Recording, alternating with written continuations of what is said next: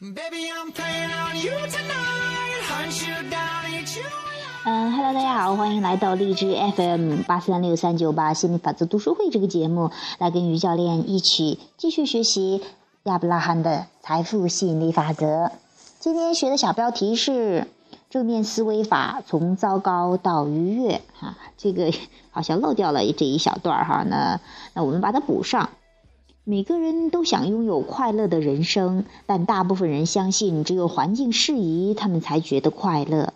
实际上，大部分人的心情多由自身经历控制。如果他们遇到了好事，自然很高兴；如果遇到了坏事，常常觉得很糟糕。大部分人认为无法保持快乐，是因为为了快乐，往往要改变环境，而他们更相信自己无力改变环境。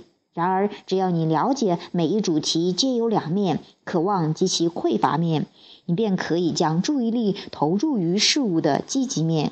那正是正面思维法的真谛。不管你的注意力何在，自觉寻找积极面。当你处境艰难，因而心情低落时，如果你自问：“我知道这并不是我想要的生活，那我的渴望是什么呢？”受你的关注点的影响，你的震动将会改变。你的吸引点依然，这正是开始讲述不同的生活故事的好方法。不再说我没有钱，你会说我会找到更多的钱。这是两个非常不同的故事，不同的震动，不同的感受，同样带给我们不同的结果。当你不断自问，从更有利的方向出发，我的渴望是什么？你的状况将会为之一新。你不断讲述自己的渴望，你的吸引点的方向就会改变。这个过程将是缓慢的，但是只要你持之以恒，用不了多久，意想不到的精彩将纷至沓来。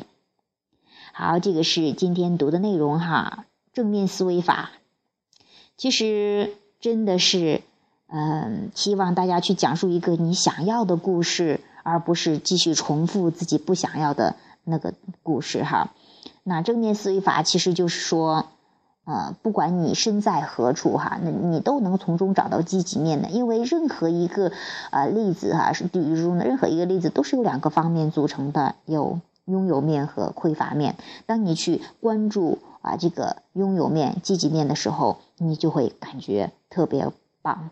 那也正是在你在你经历不想要的时候，你情绪低落的时候，那感觉很糟糕的时候，那个这时候你确认一下自己想要的什么，然后去关注到想要的上面，那你立刻心情就不一样了，心情不一样了，那你的人生也就不同了。好，今天的话题就讲到这儿，谢谢大家，下期节目见，拜拜。